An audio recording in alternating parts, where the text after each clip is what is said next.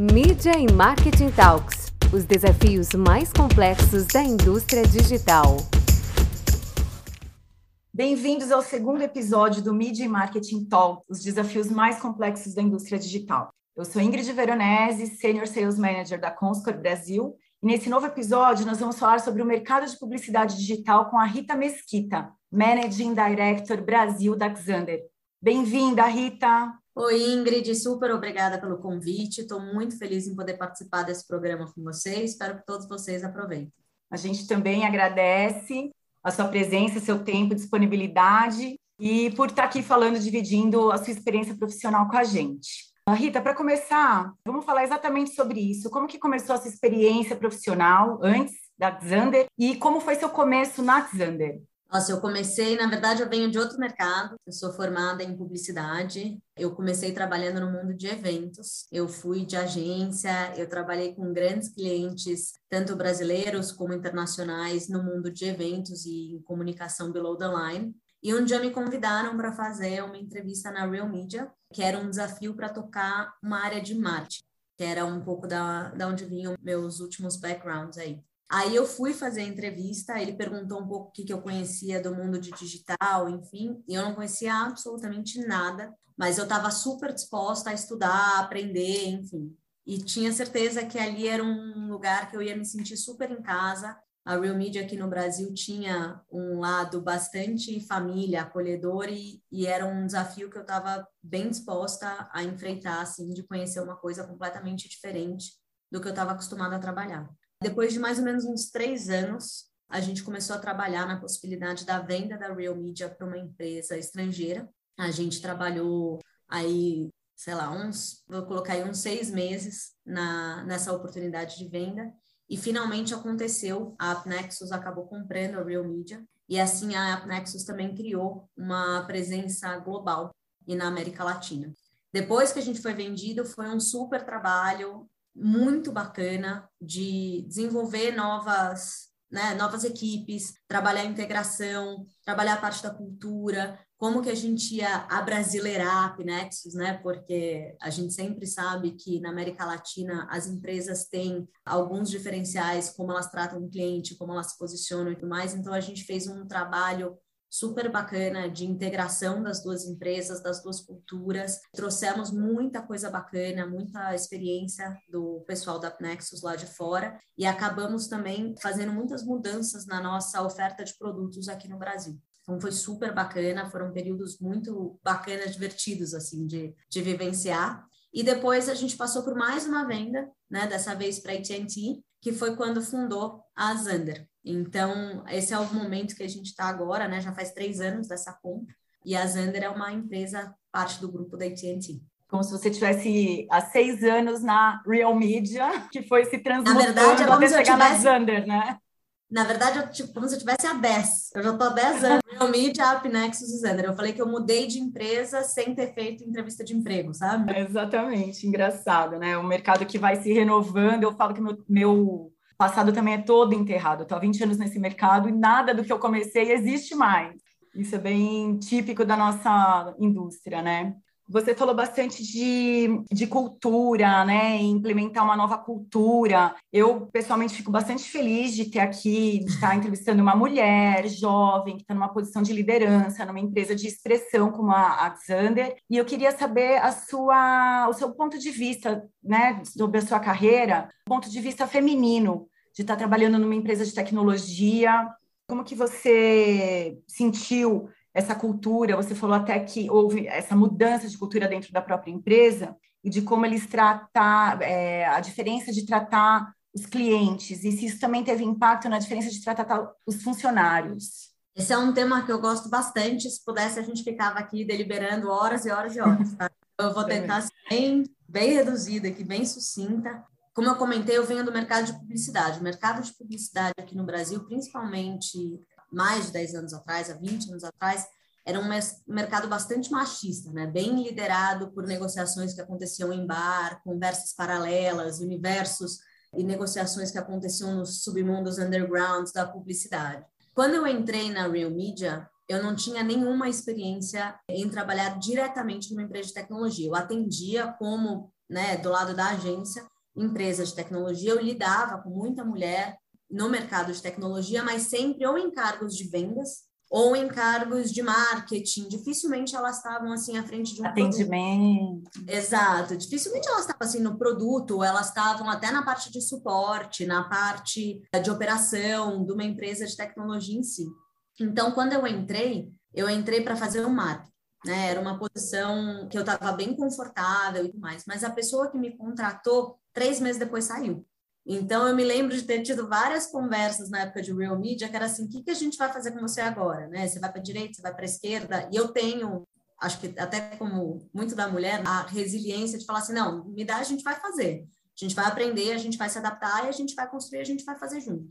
Então, a minha experiência como Real Media, eu entrei como marketing, assumi parte de produto, ajudei na parte de a, assumir depois a parte de atendimento ao cliente, a parte de operações e tinha mulheres na parte do suporte, mas sempre foi minoria. Quando a gente virou a Nexus, tinha uma cultura muito forte de diversidade e inclusão. Isso era um lema, era um mote da empresa. E eu me senti super valorizada, né? Eu voltei, por exemplo, da minha primeira licença maternidade, foi quando eu fui promovida a diretora. Quer dizer, quando a gente teve que ser demitida, né? Quando algumas empresas Exatamente. ainda demitem a mulher que não volta da licença maternidade. E eu falava, gente, né? Eu, os meus um metro e dois de altura, não sei o quê, né? A fama de ser brava parece que persiste. Mas eu sempre tive medo dessa fase da, da licença maternidade. Você não sabe como que as pessoas vão reagir. É, não só a licença, como a gravidez toda. É. O anúncio é. da gravidez já é tenso, né? Se as pessoas vão te tirar dos projetos, de não tem, né? Não tem também muito como me tirar, porque eu estava à frente da, dos projetos e tudo mais. E foi uma surpresa muito agradável, assim, ver que a empresa tinha essa cultura e trazia isso realmente no DNA dela. Isso se estendeu pela América Latina, por tudo, e perpetua até hoje dentro da Zander. Então, eu acho que a gente ainda tem, como mulher, desafios muito grandes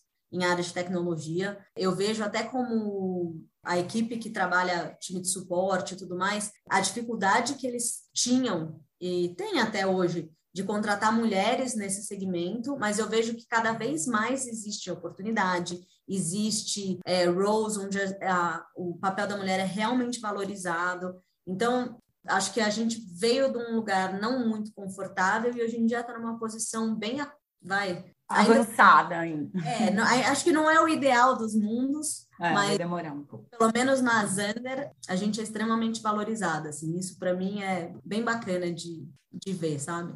Ah, muito legal, é satisfatório saber que empresas valorizam, respeitam e acolhem mulheres, inclusive nessas fases da vida, né? Que são super naturais. Exato. Vamos falar um pouquinho sobre o que é a Zander, o modelo de negócio, o que ela faz, a situação atual, para que os nossos ouvintes também possam conhecer um pouquinho da empresa atualmente. Então, como eu falei, a Zander é uma unidade de negócio da AT&T, né? A AT&T é uma empresa americana muito conhecida pela parte de telco, mas que também tem outros braços, né? Como a Zander. É uma plataforma de tecnologia de dados que fomenta um marketplace de publicidade premium. Ela tem, do lado de tecnologia, três plataformas, a Zander Invest, que seria a DSP, a Zander Monetize, que seria o nosso ad server e SSP, e o Zander Curate, que é uma plataforma nova que foi lançada no ano passado, que é uma parte que une a curadoria de dados com a curadoria de inventário, né, facilitando aí um pouco da operação. A Zander vamos colocar assim, é a Apnexus, né? Depois da venda da AT&T, ela entrou no mercado aqui na América Latina em 2015, através da compra da Real Media, como eu comentei. A gente tem hoje em dia escritório em São Paulo e no México, mas a gente atende a América Latina como um todo. Em 2018, Zander é lançada como marca oficial dentro da AT&T, que hoje em dia trabalha com essa tecnologia e inovação e que foi criada com várias pessoas. Então, são, é uma junção. Unidades de negócio da AT&T, como a AT&T Communications, as equipes que faziam parte da Nexus, outras empresas que foram compradas no meio do caminho e outras pessoas que vieram agregar o time ah, após essa compra toda. Atualmente, a gente trabalha com grandes clientes na área de publisher, né, na área de sell side, na área de buy side e clientes específicos também da plataforma de curation. É bem legal você falar assim dessa linha cronológica também. Eu me recordo que em 2012 eu trabalhava numa empresa de tecnologia israelense e a gente trabalhava com AppNexus em outros países. E no Brasil parecia que eu estava falando assim uma língua do grego. Ninguém compreendia esse negócio e mídia programática e as agências não estavam preparadas ainda para esse mercado. E você tocou em dois pontos assim nevrálgicos, né, do nosso mercado, que é tecnologia e inovação. Você pode compartilhar com a gente um pouco da sua visão do mercado publicitário digital no Brasil e quais as semelhanças e diferenças com outras regiões? Acho que eu começaria dizendo que assim o, o mercado de publicidade está em constante mudança. Né? Se você gosta de um mercado estático ou com pouca adrenalina, o mercado de publicidade de digital não é o seu mundo. Assim. Eu me sinto como se fosse um trending mesmo, né?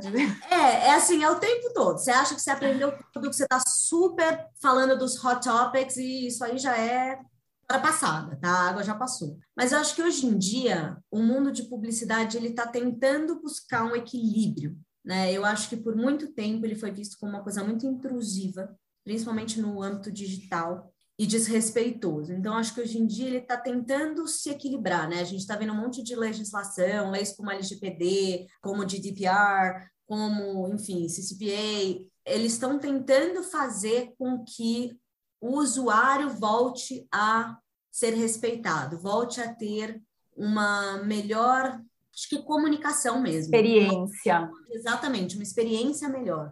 E o que, que a gente vê hoje em dia? O usuário, ele consegue ditar um pouco melhor como ele quer consumir o conteúdo. Né? Então, uma hora ele está absorvendo ou lendo um conteúdo no celular, no seguinte minuto ele virou para um tablet, no outro ele está numa televisão. Então, Ou ao mesmo tempo.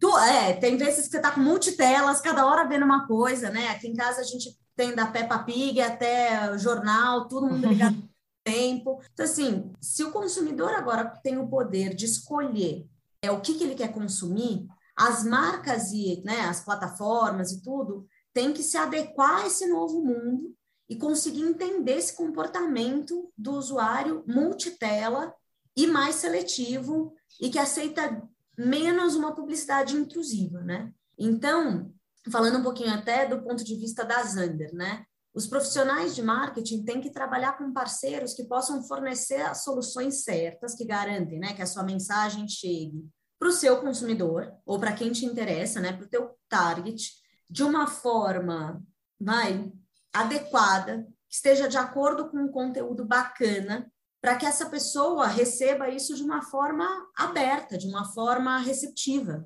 Então, a gente está vendo agora depreciação, né, os fins dos cookies. Ah, os cookies vão acabar no ano que vem, não é mais um ano, não é menos um ano e tudo mais. Todo o ecossistema digital vai ter que se adaptar a essas novas tendências, ao que está vindo, trabalhando de forma respeitosa e, e trabalhando em parceria com o seu cliente, com o seu usuário, para que no futuro a gente esteja pronto para esse mundo sem cookie e mais respeitoso desse, desse consumidor. Eu acho compliance com LGPD, tem Exatamente. vários desafios aí, né, nesse caminho da, do mercado publicitário digital. Muito, muito, que está sempre mudando, o tempo todo em transformação. É, a constante que a gente sabe é a mudança, né? Exatamente, e... é a única e inclusive com o surgimento de novas tecnologias o tempo inteiro dentro dessa cadeia que já é complexa, né? E vai ficando cada vez mais complexa. Novas tecnologias, como você falou, inovação vão entrando no meio dessa cadeia de compra e venda de mídia, né? Digital. Você pode contar um pouquinho para a gente, assim, para os ouvintes que não estão familiarizados com esse tema, o que, que é ad server, o que, que é SSP, o que, que é DSP, essa sopa de letrinhas? Eu me lembro quando eu entrei na Real Media, eu vinha de um universo onde banner era uma coisa que ficava presa na porta do evento que eu fazia. O M, CPC, CPA, a menor ideia do que era isso, arroba, total, não, jamais era um formato de alguma coisa. E eu lembro que na época a gente tinha um glossário que a gente servia. Obviamente, nada mais disso deve estar atualizado, porque isso aí eu já estou falando de, sei lá, 10 anos atrás, 12 anos atrás seja, né, nada mais disso existe, mas eu vou tentar resumir de uma forma bem simples, assim, a gente sempre fala dentro das Zandra, né? Tenta explicar para o seu avô o que, que você faz, para ele achar que você não computador. Tenta lá. Não achar que você é helpdesk. Exato, para ele não te ligar para consertar o sistema da net, problema é. do computador, não sei o que, tenta explicar o que você faz. O ad server a gente normalmente coloca como sendo o cérebro, né? Ele é uma plataforma decisora do que, que vai ser entregue para aquele usuário naquele site naquele momento, né? Então ele é uma plataforma que te ajuda a gerenciar o inventário. Inventário é o espaço publicitário. Então o, o ad server ajuda a gerenciar qual que é a publicidade que vai ser entregue naquele espaço para aquele usuário que está acessando o seu site naquele momento. Tá assim de uma forma bem didática. Exato, mais ou menos. As SSPs elas vieram para ajudar aglomerar esse inventário. Então, antes, para você fazer uma entrega de publicidade, você tinha que ligar para cada um dos sites e falar assim, moço, você tem aí, ó, estou procurando... Já fiz isso. É, todo mundo que já trabalhou na parte de mídia, né, que está acostumado a ligar para negociar jornal, revista, não sei o que, você tinha que negociar cada um dos sites para entregar. As SSPs, elas são plataformas que consolidam, agregam o inventário, agrupam para facilitar as DSPs que estão do outro lado a comprar esse inventário. Né? Na nossa plataforma chama Zander Monetize. Então a Zander Monetize ela é o SSP e também o ad server dentro do universo da Zander. A DSP é a plataforma que faz a compra desse inventário. Então, a agência, as trading desks, o anunciante, elas têm contas nessas DSPs, que são as plataformas onde você consegue colocar lá toda a configuração da, da sua campanha, quem que você está comprando, se é uma campanha de vídeo, se é uma campanha de áudio, se é uma campanha de display, e essa DSP vai fazer a automação dessa compra para você. Então, você não tem que ficar mandando PIs e reticências, etc. Você faz tudo de forma mais automatizada e mais simples. A Zander Invest é a nossa plataforma de DSP, para o lado da Zander, que já está sendo também preparada para onde a gente acha que é o futuro, que é a convergência da compra de digital e da compra de TV linear numa plataforma única. Eu acho que esse vai ser o próximo caminho, ainda um pouco mais longe na América Latina, mas nos Estados Unidos a gente já está em alguns testes. Ah, eles já estão em 2070. Já está bem por aí. Bom, a gente sabe que, como empresa de tecnologia, vocês não apenas fornecem atendimento direto aos clientes de vocês, mas também ajudam outras empresas a criar seus próprios produtos. Você pode falar um pouquinho sobre isso, como funciona na Zander? A Zander trabalha com uma cultura de que a gente tem que trabalhar com todo o ecossistema. Tá? Então, não adianta a gente ser fechado. Para a gente conseguir passar por todos os desafios desse mercado, que a gente até comentou alguns agora há pouco, a gente tem que ser uma plataforma bastante dinâmica e a gente tem que ser uma, uma plataforma que trabalha sempre, como a gente colocou agora, um passo à frente na evolução da publicidade, né? Então, por exemplo, a DSP, a gente não pode trabalhar a DSP porque ela está agora, a gente tem que trabalhar a melhor forma, por exemplo, do anunciante estar em contato com esse consumidor que ele está buscando. Ele pode ter uma, uma personalização na parte de compra, ele pode ter modelos personalizados de compra também que atendam à sua necessidade. Ou, por exemplo, a gente tem a plataforma de curation, que eu acabei não explicando na, na vez da SSP Ad Server, mas a plataforma de curation ajuda a gerenciar inventário e empacotar inventário com os dados de possivelmente um publisher, né, um site, ou até um, um e-commerce que queira trabalhar isso de forma mais direcionada. E aí, o que, que a gente tem? A sobreposição dos dados com esses pacotes individualizados, com formatos diferenciados, com dados contextuais, e isso sim é a gente trabalhando junto com os nossos clientes para fazer com que esse cliente também consiga se dar bem nesse mercado que está em constante transformação. Proporcionando uma excelente experiência para ele, meio que um full service, assim, né? Nesse Exatamente. Business. O cliente tem sempre razão, né? A gente tem que trabalhar com ele para que ele consiga atingir os objetivos dele.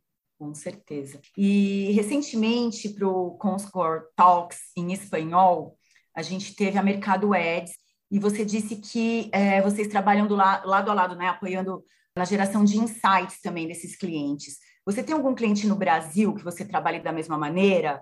Uh, e como que é trabalhar dessa forma? É, a gente trabalha com o mercado ads na América Latina, inclusive aqui no Brasil, né?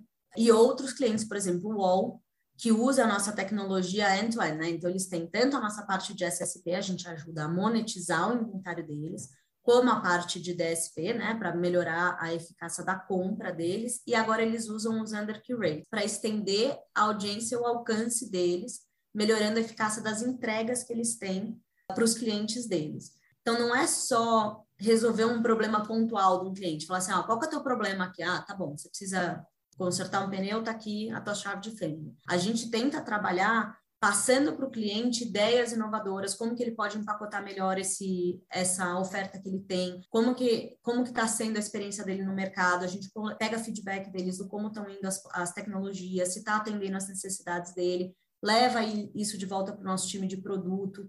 Então, com todos esses clientes, a gente tem uma relação muito próxima mesmo, para tentar trazer para eles o que a gente vê de mais atual acontecendo no mercado de fora, para que eles também possam estar à frente do que eles querem aqui no Brasil e na América Latina de uma forma geral. Né? É, isso já faz um link direto com a minha próxima pergunta, que vai falar como que é a sua visão sobre a importância de inovação nesse ecossistema da publicidade digital, né? Porque é, a gente já, já até tocou nesse assunto, mas hoje é praticamente o oxigênio dos negócios digitais, né? Não existe negócios digitais, não, principalmente dos digitais, né? Porque principalmente com, a, com a, o evento da pandemia, todo mundo teve que se digitalizar de alguma forma e inovar necessariamente para sobreviver. Então, essa inovação, vocês, a gente aqui no Brasil está preparado para absorver a inovação que vocês têm para trazer de fora também? Vou falar, vou quebrar em duas partes. Acho que no Brasil a gente sempre olha muito para fora para ver o que está acontecendo e faz as adaptações. Eu acho que o mercado brasileiro tem nuances, peculiaridades, enfim, e até modos de, de negociar que são diferentes do que acontece nos Estados Unidos, na Europa e tudo mais. Mas eu acho que o brasileiro sempre teve um olhar muito cuidadoso do que está acontecendo lá, para fazer essa adaptabilidade e trazer para o Brasil o que eles acham que vai funcionar para os brasileiros. Se você pensar no mercado de publicidade digital, pensa um tempo atrás, a gente veio do banner, que era display e navegador. Aí depois todo mundo gritava, xingava o banner que pulava na tua frente, que não sei o que. GIF. Exato. Aí vamos tirar essa parte e tudo mais. Então, de repente, temos anúncios no celular, a possibilidade de você estar atrás das pessoas o tempo todo. A pessoa está se movimentando, você está atrás dela. A pessoa está acessando seu conteúdo de um celular, você está atrás dela. Depois evoluímos para conseguir servir vídeo servir áudio. Agora estamos tentando trabalhar, né? E tá vindo... Servir vídeo no celular. Exato. O out of home, super forte, vindo aí com bastante coisa.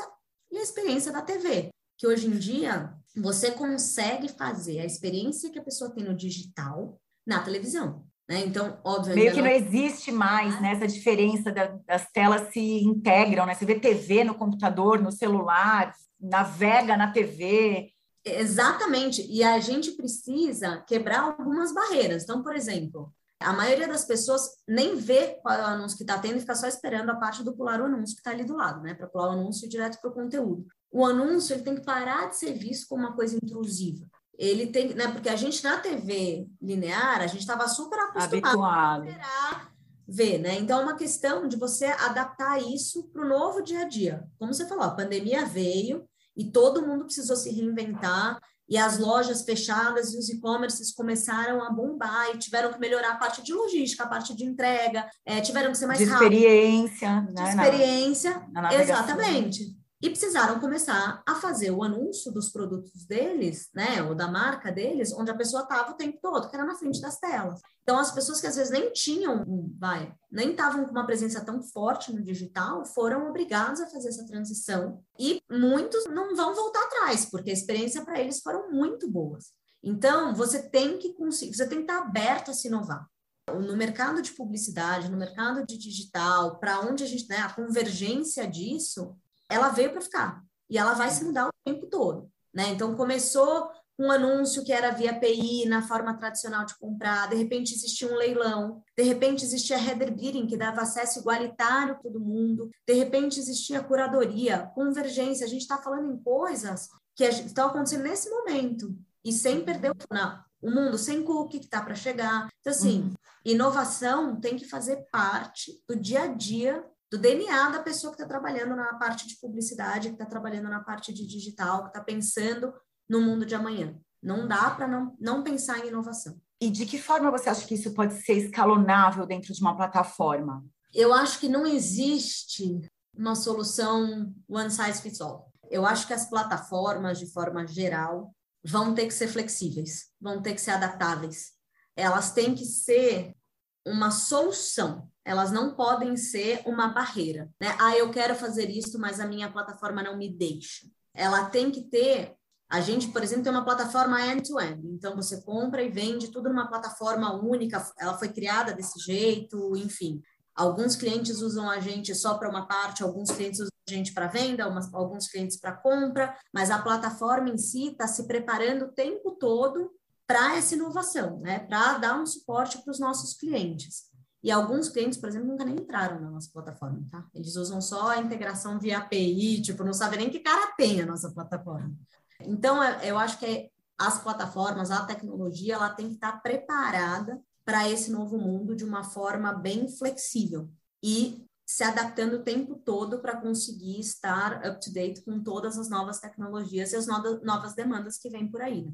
Exatamente. A gente falou bastante assim do impacto da pandemia nessas mudanças, na inovação e etc. Eu queria saber que impacto a pandemia trouxe para você nessa oportunidade que a gente tem de consumir conteúdos, aprendizados, workshops, palestras, lives, uma chuva, né, de, de conteúdos. Como que você fez e, e faz para se manter atualizada com esse avanço super veloz da indústria, o que, que você consome, como que você tem se atualizado, o que, que você tem aprendido sobre essas novidades?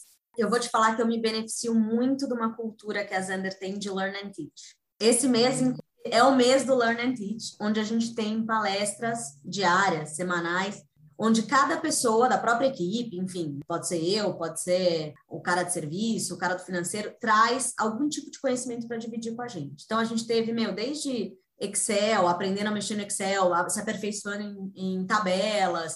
A gente fala sobre o pitch de venda, sobre uma funcionalidade nova da nossa tecnologia, é um pouquinho do mercado. Ó, oh, quem viu aí que o fulano está fazendo tal coisa? Olha que legal, fez com a nossa tecnologia, não fez. Então, é esse mês do Learn and Teach para mim é super valioso. É um mês que a gente realmente se dedica, bloqueia horários no, no calendário para estar tá presente como um todo, assim. E foi uma das coisas que me ajudou bastante. A gente também tem uma equipe de estratégia global. Eu vou falar que eu uso bastante as análises e casos interessantes que eles lançam para ler, para me entender do que, que eles estão fazendo no mundo, para ter ideia. Porque às vezes você vê, putz, o pessoal fez um projeto super legal com, sei lá, Axel Springer na Alemanha. Putz, olha que legal, a gente pode fazer. Estava falando outro dia com um publisher que pode se beneficiar e tudo mais. Então, em termos internos, eu tento usar a estrutura da própria Zender para me alimentar do que está acontecendo no mercado e do que está acontecendo no nosso próprio produto, né? Como eu falei, a gente está em constante, uhum. constantes desenvolvimentos e tudo mais. Para o resto da indústria, eu tenho um, uma prática que é não assistir tudo que me convida, né? Então, por exemplo... É humanamente impossível, é né? Impossível, Inclusive. gente, é impossível. Eu não sei como as pessoas que estão em todos os lugares ao mesmo onipresentes no mundo, eu não consigo, não, não dou conta. É, a gente vai ter, por exemplo, o Zander Connect na última semana de outubro, que acho que é semana que vem, nem sei mais que dia que a gente tá, acho que é semana que vem. As gravações vão ficar disponíveis. Então, assim, se eu não conseguir assistir ao vivo, eu vou tentar pegar a gravação. Porque, gente, não dá para assistir tudo. Mas eu passo muito tempo conversando com as pessoas do mercado, que eu acho isso ah. super que cada pessoa vai falar, ah, putz, olha, eu vou dar uma palestra num evento do IAB, eu vou estar com o pessoal da Comscore num evento tal, vou estar... Eu tento entender o que, que as pessoas vão falar para ver aonde seria relevante, né, para mim, e eu tento fazer isso ou no meu horário de trabalho ou reservar um horário na minha agenda para conseguir me dedicar a isso, porque senão o tempo passa e a hora que você foi ver, você já não sabe mais nada do que está acontecendo no mercado. É difícil você se manter atualizado sem estar com aquele contato constante, o cafezinho, o almoço. É, é mais, é mais difícil você se manter atualizado de tudo que está acontecendo no mercado. A gente apanha, apanhou bastante aqui nessa pandemia, né? Se por um lado houve também uma forma de democratizar esses conteúdos, as plataformas e tal, por outro também a gente está privado desse contato próximo, pessoal, que principalmente né, para o brasileiro faz muito sentido e é bastante rico. É, isso é uma herança da pandemia, eu não sei como que vai se processar essa, esse novo formato, mas eu queria entender também como que foi para você trabalhar nessa pandemia, em casa e privada desses contatos? O que, que isso te trouxe de aprendizados? Quais foram os desafios? Primeiro desafio que eu tive é quando a pandemia começou, eu estava voltando de licença maternidade. Então, eu não voltei de licença maternidade no segundo filho. Meu filho tinha seis meses quando a pandemia começou, cinco meses, na verdade, quando a pandemia começou. E a primeira coisa que eu precisei entender era como que eu ia trabalhar com duas crianças pequenas na minha casa. Então, assim, essa adaptação de o que, que vai funcionar a partir de agora e quebrar os preconceitos que eu mesmo tinha, que acho que todo mundo tinha, né? De falar assim, ah, eu preciso estar... Não vai funcionar. Não vai funcionar. Nesse horário, eu tinha uma criança gritando, né? Outro dia eu estava até com você comentando, às vezes coloca um fundo falso e aparece uma cabecinha aqui atrás, é tipo é uma criança. Eu já troquei muita fralda oh, no meio de... Então, assim, a primeira coisa que a gente precisou, acho que é aprender é que somos todos humanos né? É o cachorro do vizinho que late, é a internet do cara que cai. Obra no vizinho. É obra no vizinho de cima. Todo mundo fez obra, gente. Pelo amor de Deus, todo mundo quebrou metade do meu apartamento foi quebrado durante a pandemia. Isso. Eu acho que foi uma coisa que a gente precisou realmente se adaptar. Assim, é respeitar que cada pessoa tem uma vida, independente do que ela está fazendo. É óbvio que ela está trabalhando, é óbvio que ela está se dedicando, que o trabalho importa para ela. Mas, no meu caso, era um bebê, eu não podia largar ele em qualquer lugar. Ele não consegue levantar e ir lá pegar na cozinha um copo d'água, entendeu? Ah. tive que me virar mesmo. A gente ficou sozinho aqui em casa, sei lá, acho que uns bons três, quatro meses. E aí é, meu, você faz o que dá. E aí eu comecei a trabalhar em horários alternativos, montar uma rotina me ajudou muito. Né? Quando as escolas abriram, aí minha vida realmente melhorou. Mas enquanto ah. isso aconteceu, eu comecei a criar uma rotina, né? Tempo que eu ia ficar com os meus filhos era um tempo que eu valorizava muito mais, porque ele era, eu passava mais tempo do dia, mas com muito menos qualidade. Pessoas não, não Você está ali, mas você não está disponível. Você não está né? ali, exatamente. Eu não tô, eu tô aqui, ele tá ali também, mas eu não tô passando quality time com ele, né? Não tô lá uhum. sem chão brincando. Então, acho que essas mudanças todas ainda vão ter muito impacto no, na volta para o escritório, né? Então, acho que todo mundo aprendeu a trabalhar. Putz, eu tenho uma pessoa na minha equipe, eu sempre falo isso para ela, ela vai saber muito bem quem é, mas que ela brilhou na pandemia, porque ela passava três horas no carro entre ir e voltar para o escritório. Ela ganhou três horas da vida de volta para ela. Ela consegue, meu, fazer ginástica, ela consegue cozinhar, ela consegue fazer um milhão de coisas. Essa pessoa tem outra cara hoje em dia. Tipo, a pandemia, eu falei, a pandemia foi excelente para você. Então, assim, eu acho que a pandemia teve efeitos diferentes sobre cada uma das pessoas, mas eu acho que todo mundo aprendeu a respeitar mais o outro, sabe? Assim, Como mais humanizado, né? Eu... Exatamente. Completamente humanizado. Não, gente, não teve como não ser. Assim.